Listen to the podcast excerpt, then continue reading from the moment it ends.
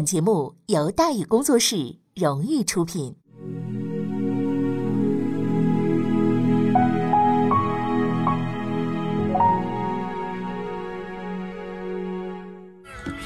说书唱戏劝人方，三条大道走中央，善恶到头终有报，人间正道是沧桑。给您续上一杯茶，我慢慢的说，您细细的品。听大宇话说。明朝除了咱们广播直播以外啊，我们还在喜马拉雅独家网络发布。各位呢可以登录喜马拉雅手机和电脑客户端，搜索“大禹茶馆”，选择收听。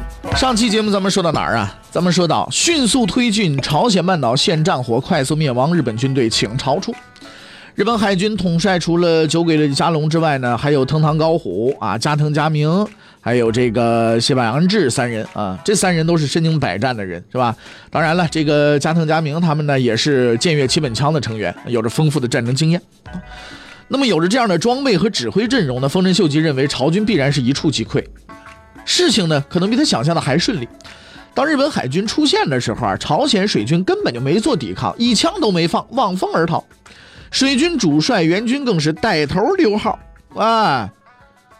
所谓的主力部队就这么个水平，战略目标已经实现了，日军准备进行下一步了，那就进入黄海嘛，和陆军会合嘛，水陆配合歼灭朝鲜陆军嘛。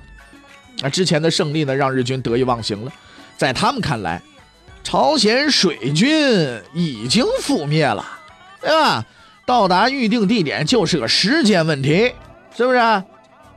然而他们错了。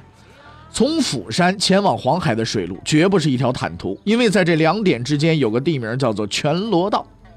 当日军入侵的消息传来的时候，李舜臣是十分愤怒的，但是也非常的兴奋。作为一名军人，他那个天职啊就是打仗，而这个时机他已经等了很久了。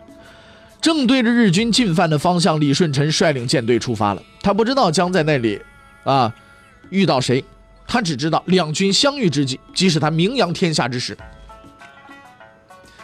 万历十九年六月十六日，李舜臣到达了他辉煌人生的起点——玉浦海。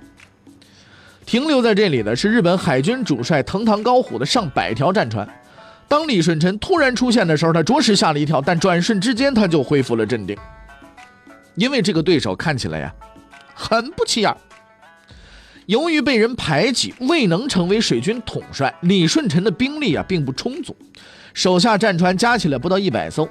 而此次出征呢，舰队规模更是微不足道，放眼望去，就几十艘板屋船，就是船上建着板屋的那种，看起来很大，实际上就是个摆设，和日军那个铁甲战舰那根本不是一个档次的东西，是不是？藤堂高虎乐了，你看他的主力尚且如此，何况这么几个小鱼小虾呢？李舜臣也笑了，他知道胜利已经在掌握当中了。因为在他的手中有一件必胜的武器，此后的事情发展将证明，李舜臣最厉害的才能并不是水军打仗，而是工程设计。藤堂高虎没有丝毫的犹豫，他随即发布施令啊，几十艘铁甲战船开始向李舜臣军发动攻击。由于敌人船只实在太不起眼，日军战舰连炮都没开，直接就向对方扑了过去。在他们看来，就这几条破船，直接撞上去，咕噔一下就撞翻了，完事儿。使用炮弹多赔本啊！但是当日舰靠近朝军的时候，却意外的发现那些板屋船突然散开，一种全新的战船就此登上了历史舞台。站在舰队前列的日军将领呃绝内吉善，在第一时间看到了这种前所未有的怪物，当即发出了惊呼：“这是龟呀！”啊，应该说这位仁兄呢。还是很有悟性的，虽然他第一次见，却准确的叫出了这种秘密武器的名字——龟船。龟船又叫什么叫乌龟铁剑？该船只啊，整体从船身到船顶都有铁甲覆盖，而船头这个形状极似呢龟首啊，所以呢叫龟船。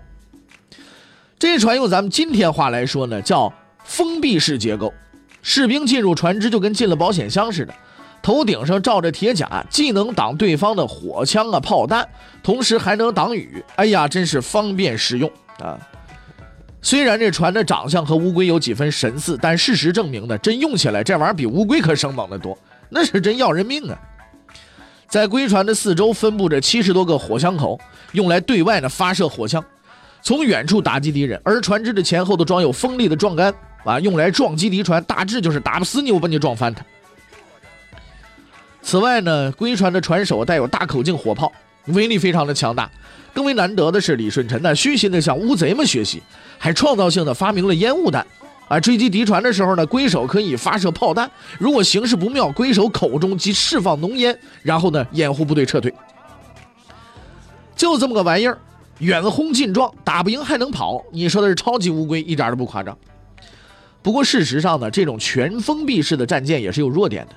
由于这种战舰外部啊无人警戒，如果被人接近跳班了，哎，砸吧砸吧，敲吧敲吧，再放把火，那也是相当麻烦的，对吧？就好像说坦克确实是厉害，但是如果单兵近身了，掀开盖子，噔往里扔一个手雷，这玩意儿也怕，对不对？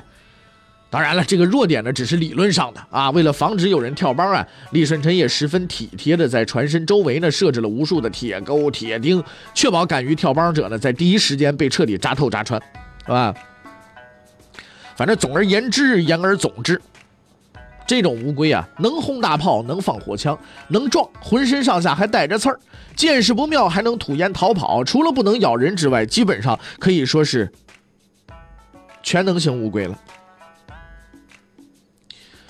后来的舰船学家们一致认定，当时啊，龟船是世界上最为强大的战舰之一。藤堂高虎当然就不知道这个结论嘛，因为他是这个结论的实践者嘛。他只知道自己人多船大，占据优势。在短暂观察之后呢，他下达了全军突击命令。仅仅半个时辰之后，他就下达了第二道命令：弃船。因为战局只能用一个词儿来形容，叫惨不忍睹啊！就在藤堂高虎下令攻击的同一时刻，李舜臣也发布了攻击令。二十艘龟船同时发出怒吼，当即击沉了五艘敌舰。日将觉内结善大惊失色，但毕竟人的魂呢胆子大，随即命令日军战舰继续前进攻击，逼退敌舰。可是更让他想不到的事情发生了，这群乌龟船不但不退，反而越靠越近。日军才发现情况不对，慌忙用火枪啊射击龟船，结果呢叮叮当当的毫无效果。于是接下来的事情啊可就顺理成章了。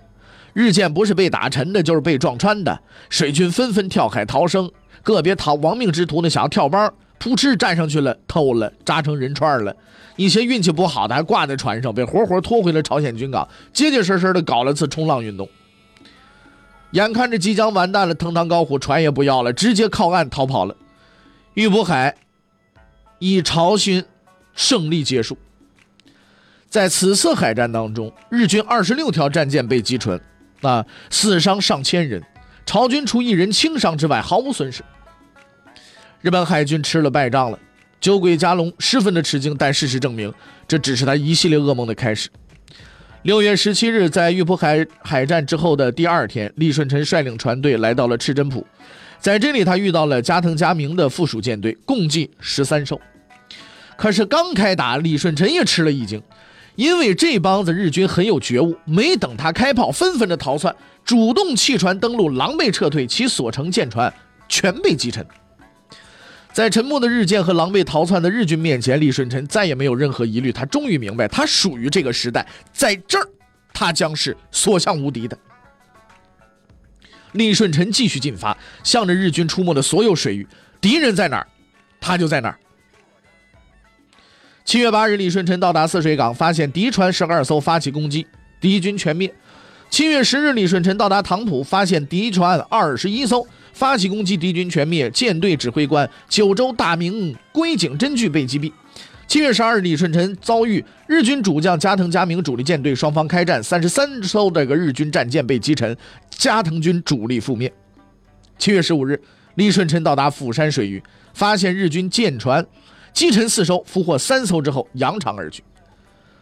打完这次海战之后，李舜臣就拍屁股走人了。在他看来，之前的五次海战当中，就属七月十五日这一次规模最小，战果最少，所以连战场都没打扫，啊，战利品也没捡就溜了。事实上，他错了。李舜臣并不知道，当他打着哈欠催促返航的时候，一个人正站在岸上，绝望地看着他的背影，拔出腰刀切腹自尽。这个人的名字叫做来岛通久，如果说酒鬼加龙是日本国内第一海军名将的话，他大概就是第二名。这位仁兄之前也是海盗啊，在日本的那个中国啊，那是他的一块小小地方、小地名，在这个地方呢盘踞了很多年，向来无人敢惹，连织田信长啊、毛利元呢，呃，这个等等呢，呃，这个超级诸侯呢都让他三分。然而在李舜臣的面前，他彻底崩溃了，除了他的舰队，还有他的尊严。其实来岛兄啊。还是太脆弱了。事实证明，被李舜臣打到自卑自尽的人绝不他一个。来岛通久死了以后啊，以及一串的失败呢，终于让日本海军明白，这个叫李舜臣的人是他们无法逾越的障碍。日本人是很有组织性的，遇到问题不能解决就逐级上报，一层报一层，最后报到丰臣秀吉那儿。丰臣老板一看，顿时大怒啊！一个人带着几十条船，把你们打得到处的跑啊，八嘎，是吧？但是八嘎不能解决问题啊，你八八百嘎也不能解决问题啊。于是他亲自呢制定了一个战略，命令其中所有舰队寻找李舜臣水军进行主力决战啊。这个部署是什么呢？谢坂安治统帅第一队，共七十艘战舰作为先锋；加藤嘉明统帅第二队，共三十艘战舰负责接应；酒鬼加龙统帅第三队，共四十艘战舰负责策应。以上三队以品字形布阵向全罗道出击，限期一月，务必要将李舜臣主力彻底歼灭。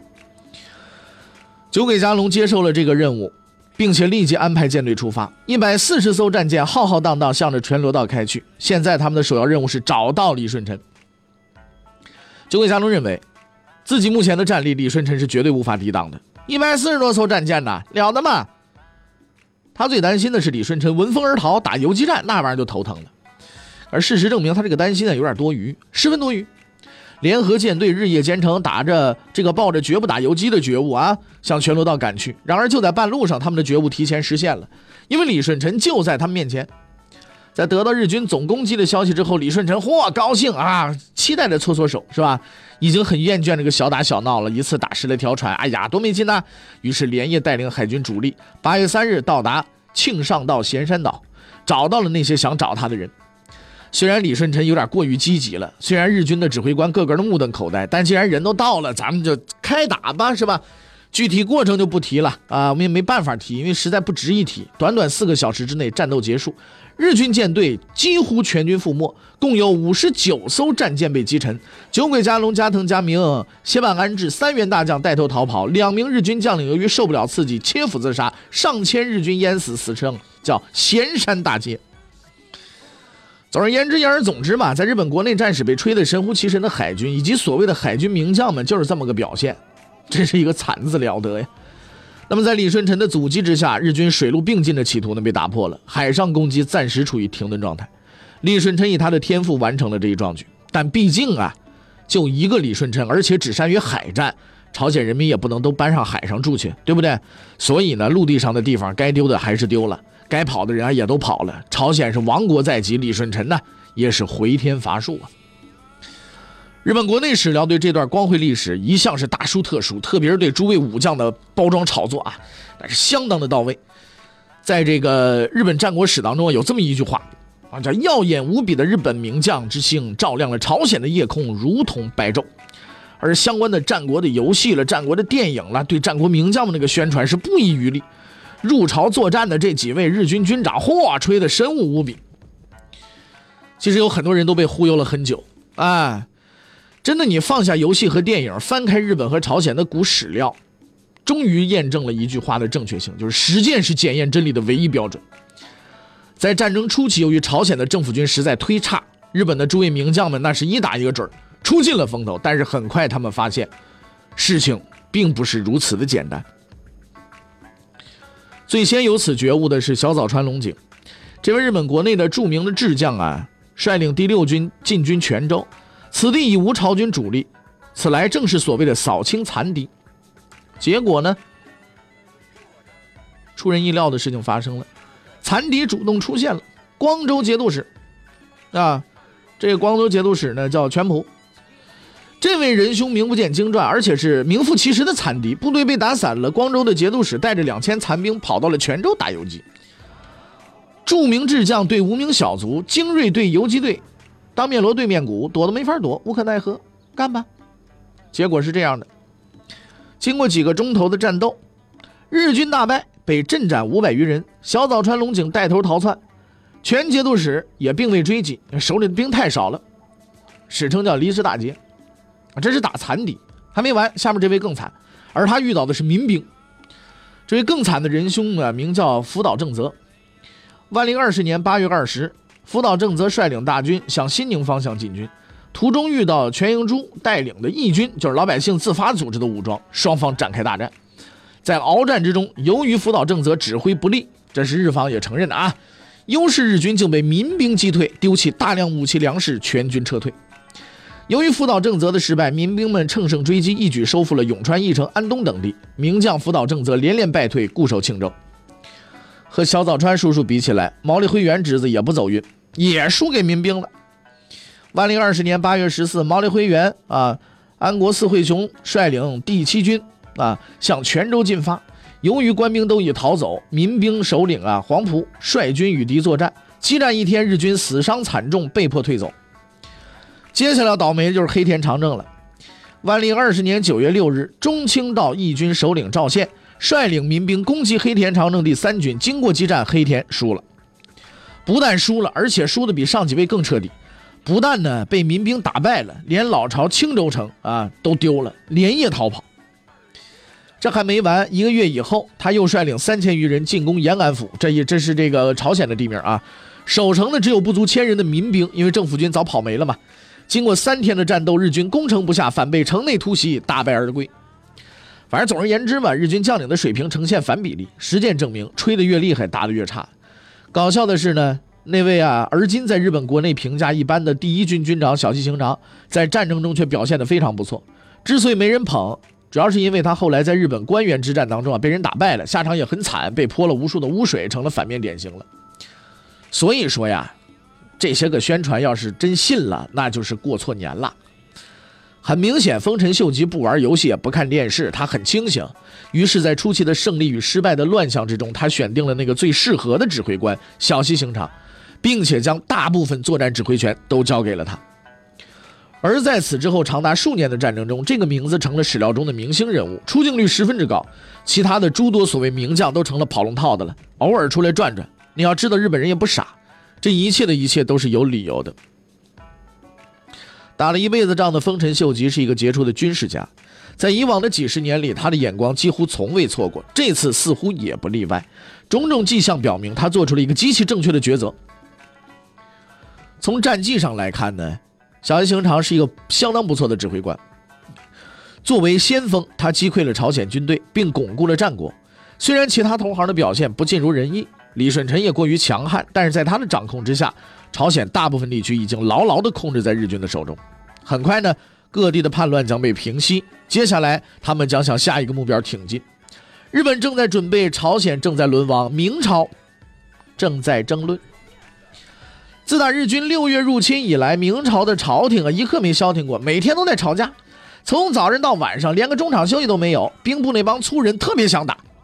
部长石兴尤其激动，甚至主动请愿，表示不用别人，我自己带兵收拾日本人。但他刚提出来，被骂回去了。啊，兵科几日中许荣刚，话说的极其难听。他认为把敌人挡在门口就行了嘛，不用出门去挡嘛。此外，他还批评了朝鲜同志，啊，你个被人打就求援，啊，抓几个俘虏就要封赏，自己打仗却是望风而逃，土崩瓦解，去救他们，那不是白费劲吗？朝廷大多数人都同意他的看法，而恰好此时朝鲜国王又提出渡江避难，按说过来就过来吧。可是辽东巡抚上了个奏书，说我这地方有限，资源有限啊，只能收一部分人，其余的别过来，本地无法接待。末了还附上可接受难民名额，名数莫过百人。这下朝阳国王不干了，我好歹是个国王吧，你再让我带一百个人过来，谁伺候我呀？买菜做饭都不够啊。难民问题暂不考虑，到底出不出兵啊？几番讨论下来。朝中啊，大臣几乎达成了共识，不去，打什么打？不去。事情到此，眼看着朝鲜就要亡国了，一人发话了：“以速救援，咱他妈得早点去啊！”听到这句话，所有人都沉默了。经过商讨，明朝确定了最后方针，出兵。谁说的这句话呀？这么厉害，定海神针呐？谁呀？嘿，万历呀！很多人都知道万历皇帝懒，知道他长期不上朝，知道他打破了消极怠工的最长时间记录。之前这个记录是嘉靖同志保持的嘛，对吧？但是有一段很多人不知道，万历不上朝，但他并非不管事，因为一个不会管事、不会控制群臣的人，不可能做四十八年皇帝，四十八天他都做不了。事实证明，由始至终他都在沉默地注视着这个帝国的一举一动，而现在是说话的时候了。应该说，这次万历皇帝做出一正确的判断：日本的野心绝不仅于朝鲜，一旦吞并成功，增强实力、养精蓄锐，必定变本加厉，到时候不好收拾了。打比不打好，早打比晚打好，在国外打比在国内打好。所谓无待他日将换，实在是万历同志的真知灼见呢。万历二十年七月份，明朝向朝鲜派出了第一支军队。受命出击的人是辽东副总兵祖承训。祖承训是辽东宁远人，原先是李成梁的家丁，随同李成梁四处征战，有着丰富的军事经验，勇猛善战，是一个看上去很合适的出征人选。看上去很合适，实际上不合适。这倒不是说呀，这个他本人有问题，只是因为在鸭绿江的那边有十五万日军，而祖将军就带了三千人。更滑稽的是，他并非不知道这一点。在部队刚到朝鲜的时候，朝鲜重臣柳成龙出来迎接，顺便数了数队伍，觉得不对劲，又不好明讲，就对祖承训说：“说那个倭兵战斗力甚强，希望将军谨慎对敌呀。”祖承训的回答简单明了：“当年我曾以三千骑兵攻破十万蒙古军，小小倭兵有何可怕？”首先，我们有理由相信啊，祖先生吹牛了，因为虽然李成梁牛。很猛，似乎也还没干过如此壮举吧？打下手的祖承训那就更不用说了嘛。其次，祖承训实在是自信的有点过了头了。别说十五万名副武这个全副武装的这个日军了，就算十五万个白痴站在原地不动让你砍，你也得砍个十天半个月吧。但就此言败，似乎有点为时过早。祖承训所带的是长期在边界作战的明军，战斗力比较强，就算和日本人死磕，还是有一拼的。那祖承训究竟？是否能够战胜日本侵略者呢？欲知后事如何，且听下回分解。